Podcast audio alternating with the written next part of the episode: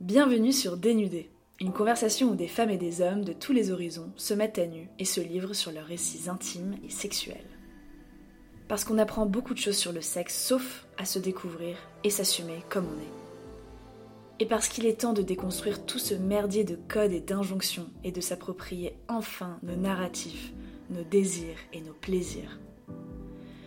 Qu'on fasse un peu péter les clous des cadres dans lesquels on a été mis et dans lesquels on s'enferme. Parce qu'un cadre, qu'on se le dise, c'est quand même peu pratique pour faire du sexe, vous pensez pas? Aujourd'hui, Héloïse, 29 ans, nous raconte sans tabou comment sa sexualité a été altérée dans le contexte de sa grossesse et dans les mois qui ont suivi l'accouchement. À chaque étape du parcours, elle nous livre les difficultés qu'elle et son partenaire ont pu traverser. Comment le désir d'avoir un enfant et la grossesse ont influencé sa libido et celle de son partenaire? Comment a-t-elle vécu les changements de son corps? Quelles injonctions au corps et à la sexualité ont pesé sur elle Comment elle et son partenaire sont-ils parvenus à naviguer à travers ces réflexions-là pour en sortir encore plus connectés? Héloïse nous témoigne avec humour et franchise le chemin parcouru. Allez, on l'écoute. Je suis Héloïse, euh, j'ai 28 euh, ans, presque 29. Je suis en couple depuis 5 ans euh, avec donc Nicolas, donc je suis hétérosexuelle. Et on a un, premier enfant d'un an et demi qui s'appelle Joseph et je suis actuellement enceinte de, de 8 mois. Donc peut-être que quand vous écouterez ce podcast, il y aura déjà numéro 2. et le contexte un peu de mon témoignage s'inscrit dans la notion du, du rapport au corps et de la sexualité dans le, momentum d'une grossesse, c'est-à-dire euh, juste avant, au moment de la conception, pendant qu'on est enceinte, et le postpartum. Et un peu, euh, moi, les, réflexions que je me suis faites sur euh, l'impact que ça avait dans mon couple et dans la manière dont j'appréhendais bah, les changements que ça impliquait. Ok, trop cool. Donc on parle vraiment de trois phases, l'avant, pendant et après grossesse. Et du coup, bah, peut-être pour commencer euh, au début, quel a été l'impact euh, dès le début sur ta perception de ton corps, de ta sexualité? Comment tu as pu appréhender le fait d'avoir un enfant avec ton copain? Déjà, le choix, je pense comme chez pas mal de couples, mais en tout cas pour nous, c'est fait assez naturellement parce qu'on se projetait ensemble et que voilà. Et on n'avait pas beaucoup pensé aux détails pratiques, entre guillemets, de ce que ça impliquerait dans la sexualité. La première réflexion que je me suis faite, euh, c'est qu'on a mis quelques mois à, avoir Joseph. C'était pas du tout euh, si long que ça, mais euh, c'est pas non plus arrivé instantanément.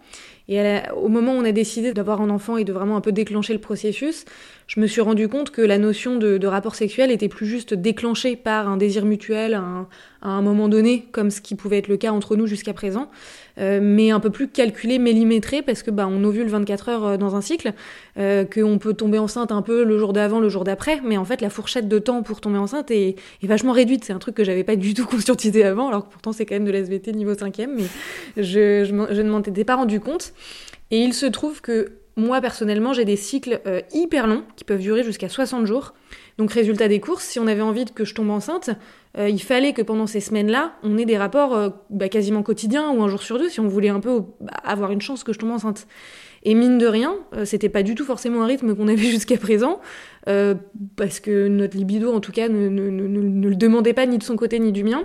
Et ça a été un peu le début de me dire, ok, où se situe la limite entre le fait de me motiver pour une raison qui n'est pas purement de l'ordre du désir, euh, et le fait de me motiver pour avoir un enfant. Si ça dure vraiment super longtemps, un an, deux ans, trois ans avant que je tombe enceinte, quid de, notre libido et de, ma sexualité? Donc ça a été un peu déjà mon premier point d'interrogation sur ce sujet, où je me suis déjà un peu sentie, euh, en plus dans le silence radio, parce que moi personnellement, j'ai pas eu envie de le crier sur les toits qu'on essayait d'avoir un enfant. Donc je me suis adressée à personne. Donc c'est un sujet que je n'ai partagé avec personne à l'époque. Mais que tu partageais quand même avec ton copain ou pas? Oui, euh, au début, euh, pas vraiment. C'était un peu tabou parce que ça fait bizarre de mettre des mots sur une situation qui change entre euh, on a des rapports pour des raisons, enfin pour pas vraiment besoin de raison quoi, mais parce qu'on en a envie, versus on a des rapports à des timings un peu plus précis. Puis au bout d'un moment, on a quand même un petit peu fini par en discuter, où on a réussi à en rigoler en se disant bon, c'est pour la bonne cause et voilà. Et puis en fait, je suis tombée enceinte finalement pas, au bout de pas si longtemps que ça. Donc en fait, la question c'est assez vite arrêté de se poser, mais on en a discuté en se disant bah ok, on assume le fait qu'il y a certaines fois où euh, c'est un peu plus mécanique que d'autres. Euh, et, est-ce qu'on est, d'accord l'un envers l'autre de se dire qu'on est en paix avec ça? Euh, Parce que si on ne l'est pas, Il y a eu deux, trois fois où effectivement, soit lui, soit moi avons dit bah non, bah là non, vraiment, j'ai aucune envie en fait. Donc c'est psychologiquement le fait de me dire que mon enfant était conçu dans un moment où j'en avais aucune envie et un peu me foutait un peu le cafard. mais on, voilà, on a décidé qu'on était en paix avec ça, en tout cas pendant le laps de temps où ça a duré si on rentre un peu plus dans, les dimensions un peu psy de, la problématique, tu te disais quoi exactement euh, À quel niveau? Est-ce que ça te mettait mal à l'aise? Pourquoi ça te mettait mal à l'aise aussi? Euh, Surtout si tu étais quand même très focus sur la finalité euh, du rapport. C'est une bonne question. Je, je, suis toujours partie du principe qu'avoir des rapports sexuels, c'était pour avant tout prendre du plaisir. et je pense que quand il y a une dimension un peu plus mécanique et un peu plus calculée, euh, en tout cas dans mon cas, encore une fois, je parle pour moi, euh, cette notion de plaisir était un peu amoindrie, euh, la libido potentiellement aussi. Et donc en fait, me dire que je n'avais pas que des rapports que pour du plaisir me, chamboulait complètement parce que c'était pas ce que j'avais connu pendant dix ans en fait. et du coup, il y avait presque un côté presque un peu culpabilisant de se dire est-ce que est-ce que c'est normal je suis aveugle complet sur, euh, sur comment ça se passe chez les autres. Et, et, je me suis, quand je suis tombée enceinte, j'ai même fini un peu par me dire Dieu merci, ça n'a pas duré trois ans cette histoire. Tu dis que vous avez réussi à en rire et que du coup, vous étiez, enfin, ça t'a permis d'être un petit peu plus en paix avec, euh, avec ça. C'était ça en fait la solution, c'était juste d'en parler ou est-ce que tu as pu. Euh, pu trouver aussi une solution ailleurs pour dédramatiser la chose, peut-être en discuter même avec d'autres personnes qu'avec Nicolas? Alors sur le non sur cette phase-là, euh, sur l'avant entre guillemets, euh, j'en ai vraiment parlé à personne parce qu'encore une fois, j'avais pas trop envie de verbaliser le fait qu'on essayait. Je pense de peur inconsciente que je tombe pas enceinte. Euh, c'est un peu un grand classique chez plein de femmes qui sont persuadées qu'elles arriveront pas à tomber enceinte, alors que la plupart du temps il n'y a pas de problème, même si parfois il y en a. et du coup, je me disais, je préfère autant que bah, si ça arrive tant mieux, mais si ça arrive pas, bah entre guillemets, personne ne sait que c'est un échec. Enfin, il y a un côté un peu comme ça qui peut être un peu anxiogène, enfin que moi j'ai vécu comme tel. Et euh, non, du coup, j'en ai vraiment pas parlé euh, autour de moi. Par contre, le fait d'en parler avec Nico, oui, ça a été, euh, ça a été assez vite révélateur de, ok, on, on dédramatise, on assume, et surtout on est en paix à l'idée de se dire, si jamais à un moment donné ça nous pose problème, on se le dit. et on, on, met des mots sur une situation qui, au final, n'est absolument pas dramatique. C'est-à-dire qu'il y, a bien pire comme situation dans la vie, mais on enlève un peu de cette culpabilité parce qu'en en fait, on s'est rendu compte qu'on partageait un peu la même sensation, tout simplement. Euh, chose qu'on n'aurait pas. Euh, je pense qu'on s'en serait pas rendu compte si on était resté un peu chacun terré dans notre silence. Et du coup, si vous étiez tous les deux un peu gênés par euh, ce côté un, petit peu plus mécanique de. de on enclenche un rapport sexuel, est-ce que vous avez décidé peut-être à côté de conserver une forme de sexualité qui n'était pas forcément liée à la reproduction, mais euh, qui était plus liée à vous en tant que couple et, euh, et à des moments de partage de l'intimité comme vous pouviez en avoir euh, peut-être avant. Tu vois, une, manière de continuer à cultiver ton désir, ton plaisir, même dans ces moments-là, malgré le côté un peu mécanique, et il y a une finalité précise qui n'est pas celle du pur plaisir, mais qui est celle de la reproduction. J'ai du mal à me souvenir précisément, pourtant c'était il n'y a pas si longtemps. Je pense que bah, les moments typiquement où on savait qu'on était hors timing, oui, là c'était des moments plaisir, puisque c'était des moments, euh, même si on avait moins du coup, parce que bon, on pouvait pas non plus, voilà. Euh, c'était des moments plaisir et donc c'était des moments où justement, à partir du moment où je savais que c'était entre guillemets pas possible que ça arrive, j'arrivais un petit peu à, à retrouver ce qu'on avait avant. Euh, mais sinon, non, honnêtement, j'ai pas trop trouvé de recette magique pour justement m'extraire un peu de ce truc-là. Je me suis sentie un peu seule, je pense. Euh, avec Nico. je, je nous ai sentis un peu seuls.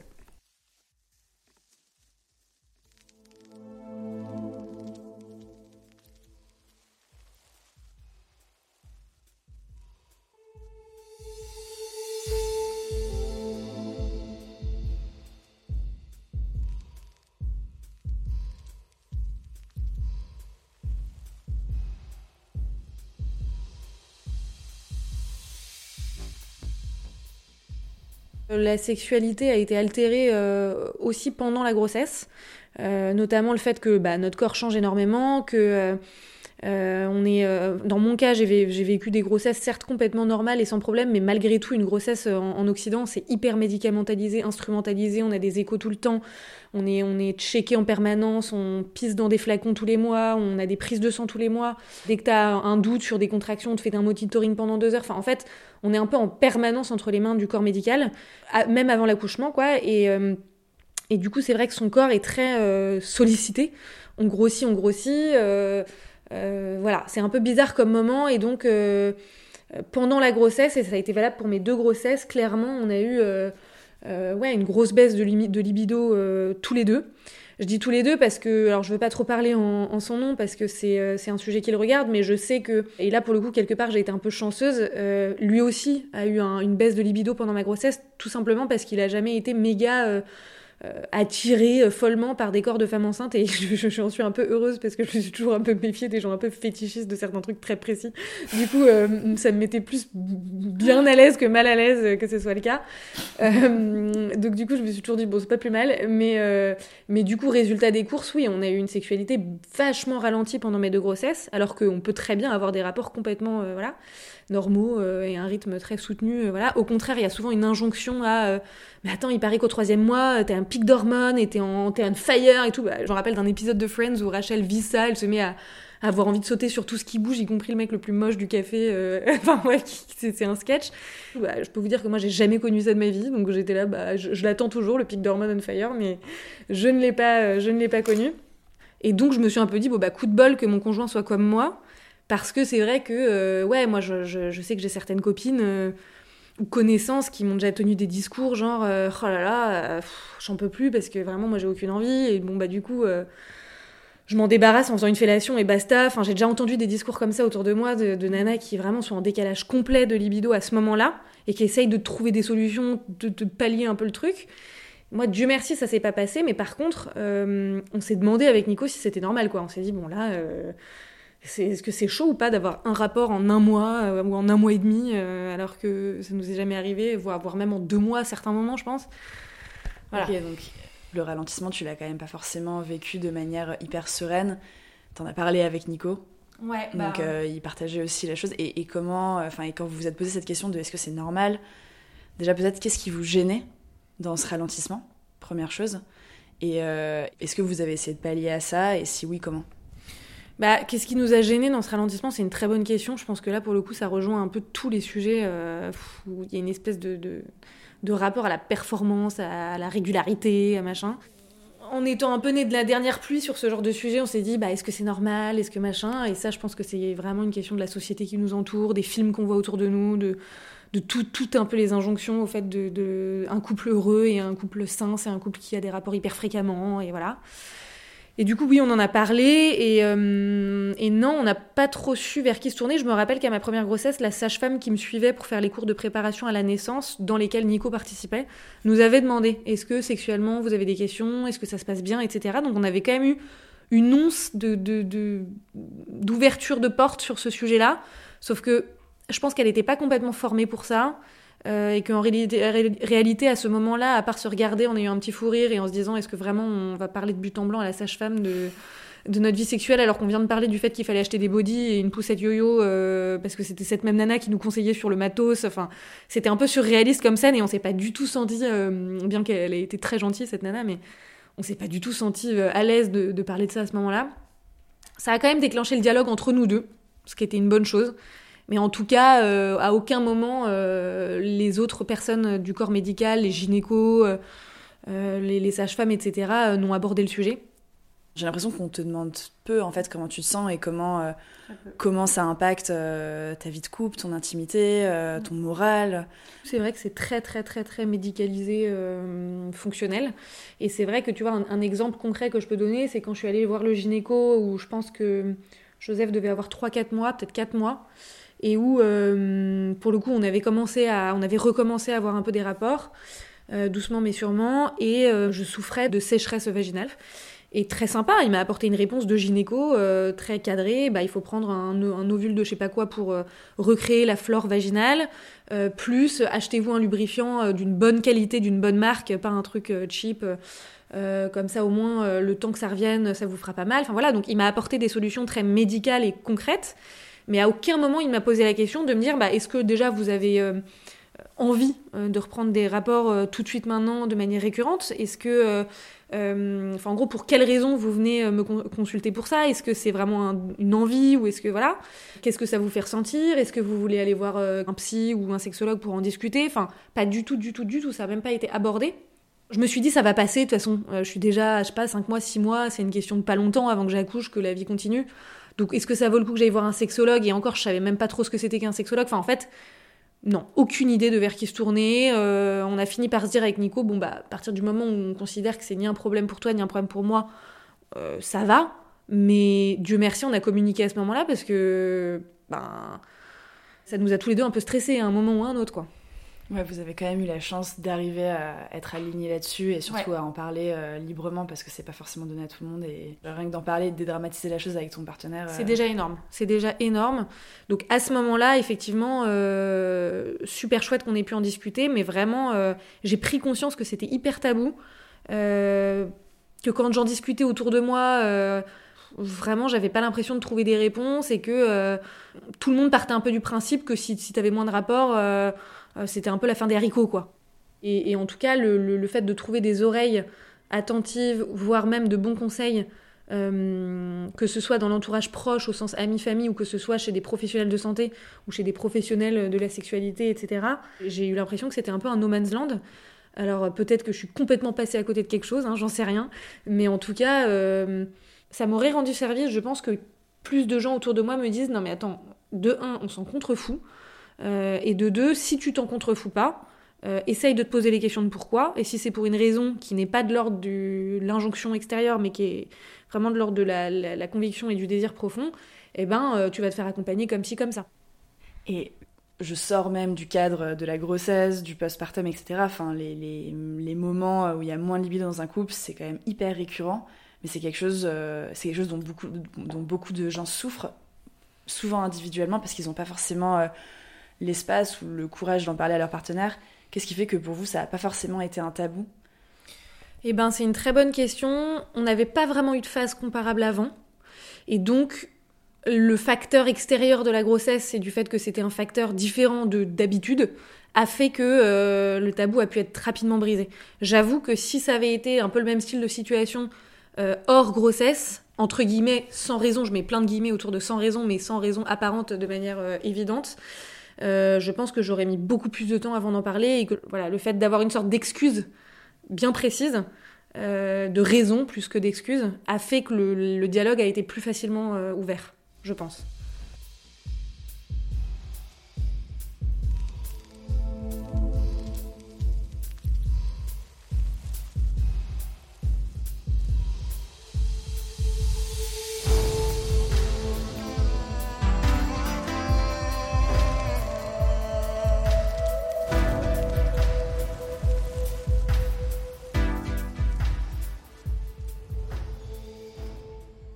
Et je reviens juste sur un truc que tu as dit qui m'a, marqué. Quand la sage-femme a abordé ce sujet-là avec vous, en fait, ça vous a plus gêné qu'autre chose d'en parler parce que euh, juste avant, vous parliez de bébé, de berceau et de, euh, de yo-yo et de, euh, je sais plus quel temps tu disais, cosy. Maxi-cosy. de maxi-cosy. du coup, en t'écoutant, on a l'impression que parce que vous aviez parlé de maternité juste avant, vous pouviez pas parler de, d'intimité de couple comme si la maternité avait quelque chose de en fait presque contraire ou de presque pas sexy quoi.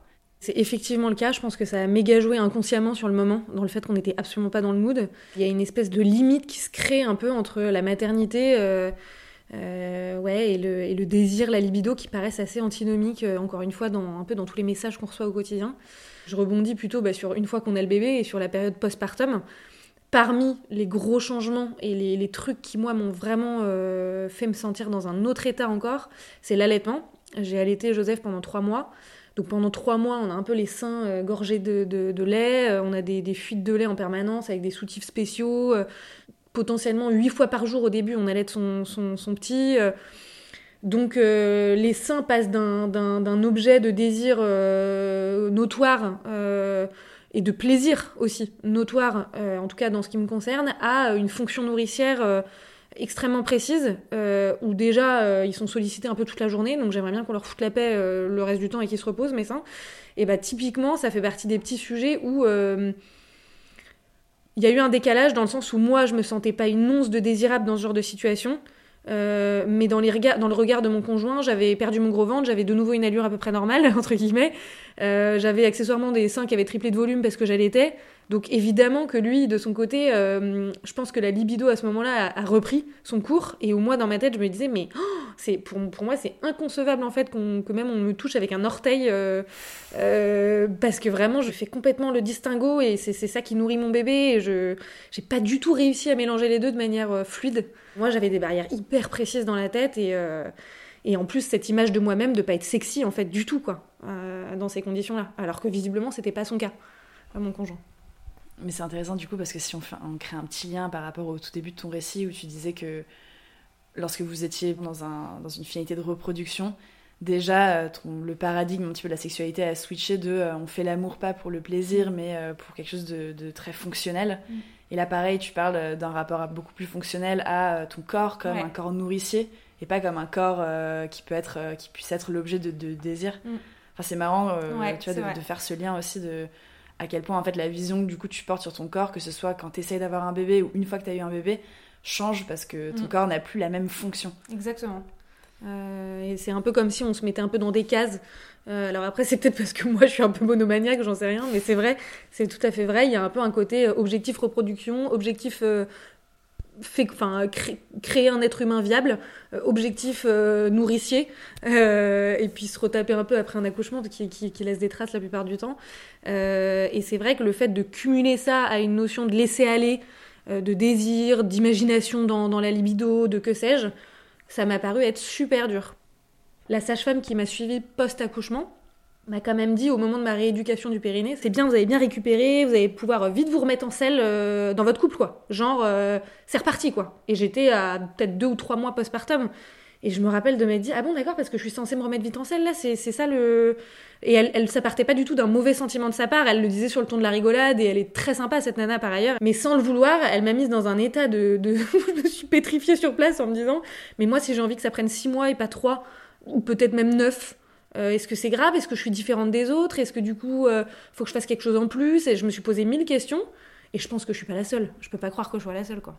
Et ouais, on en revient à cette mm. injonction un peu de performance. Enfin là, c'est l'injonction à se remettre en selle très rapidement euh, pour retrouver une sexualité, sans même qu'on t'ait apporté une once d'accompagnement sur mm. comment faire et comment retrouver, te réapproprier ton corps tel qu'il était avant, quoi. Et d'ailleurs, mon corps n'était pas celui d'avant. Et, et en fait, mon corps, il est jonché de vergetures sur le ventre. Euh, alors j'en ai pas eu sur les seins, mais il y a des femmes qui allaitent quand on sur les seins. Euh, de toute évidence, j'ai pas la même sangle abdominale. Alors euh, bon, j'ai eu la chance de pas prendre 25 kilos, mais il y a des nanas qui peuvent, enfin la chance encore une fois, on peut s'en foutre complètement. Il y a des femmes qui peuvent grossir, etc.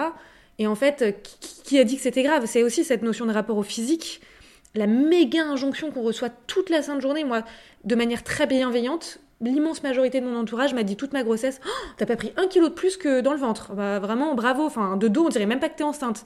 Tu vas être canon en deux jours après l'accouchement, ça va très bien se passer. Quelle chance, évidemment, c'est super sympa de me faire des compliments comme ça. Mais après tout, si j'avais pris 20 kilos et que je les avais pas perdus dans la seconde, à partir du moment, encore une fois, mon couple n'en pâtit pas ou que mon conjoint est OK avec ça, moi que je suis OK avec ça, en premier lieu, qu'est-ce que ça peut bien foutre après tout?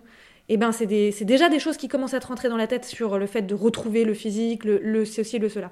Donc te réapproprier ton corps dans des conditions où euh, déjà c'est un peu compliqué et en plus il faut être comme ci, il faut être comme ça, ouais c'est vrai que moi je l'ai vécu en me disant mais à, quel moment, là on parle de euh, des mois avant de tomber enceinte, une grossesse qui dure 9 mois, potentiellement des mois après avoir accouché, c'est-à-dire que sur un laps de temps de 2 ans, on me fout pas la paix, enfin c'est bizarre.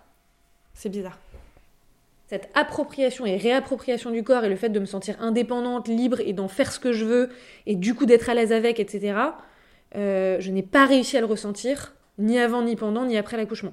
Je n'ai réussi à le ressentir que quand les choses étaient pliées, mises de côté, que Joseph était dans sa chambre, qu'il avait arrêté d'être allaité, que je n'avais plus de gros ventre, que euh, je n'avais plus de saignement, que euh, je n'avais plus de lait dans les seins, que, enfin voilà, que tout était mis derrière moi.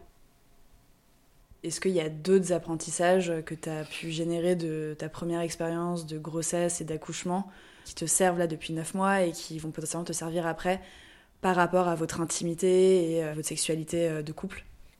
Le fait de ne pas avoir honte d'utiliser du lubrifiant, par exemple, ça peut paraître débile, mais moi j'en avais jamais utilisé de ma vie. Donc en fait, du jour au lendemain, on me dit, ben là t'en as besoin.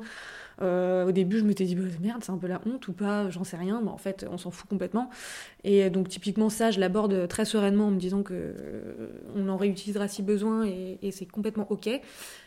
Le fait d'être en paix avec le timing et surtout d'anticiper le fait que euh, autant la différence de libido était peu observable pré et, et pendant la grossesse, autant après la grossesse, il peut y avoir un petit delta entre nous deux un petit décalage et où euh, c'est bien qu'on en parle, qu'on le sache et, euh, et, que du coup on, on voit jusqu'où entre guillemets ça pose problème quoi. Encore une fois, sachant qu'on sera assez vite rattrapé par la réalité du fait d'avoir deux petits à t'occuper, euh, donc la nature est parfois bien faite. c'est que c'est que quelque part on est tellement naze que c'est pas non plus une période où on se sent on fire. Enfin, après je parle pour nous. Et puis, non, ce que j'aborde aussi différemment, c'est que là, je pense que pour le coup, on attendra quand même un certain temps avant d'avoir un troisième si on a un troisième un jour et que du coup, euh, peut-être que je serais un peu plus dans une optique de de réfléchir à ces sujets de sexualité et de se remettre un peu entre guillemets sur des rails, mais sur nos rails en fait, pas sur les rails qu'on veut bien nous, mettre devant nous quoi, sur du un peu plus long terme parce que justement on aura sans doute une période euh, où il y aura plus ces sujets-là qui reviendront sur le tapis pendant un petit moment et du coup c'est cool de le garder en tête quoi. Et ça je l'aborde différemment du coup.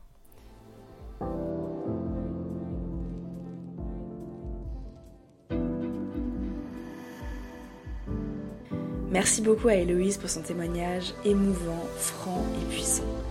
J'espère qu'il résonnera chez de nombreuses femmes et de nombreux hommes qui projettent d'avoir un bébé, l'attendent ou l'élèvent déjà et n'oseraient peut-être pas aborder ces questions-là ensemble. Qui que vous soyez, je souhaite qu'il vous permette de re-questionner un certain nombre d'injonctions et de vous tourner avec bienveillance et curiosité vers celles et ceux qui vous entourent. À très bientôt sur Dénudé.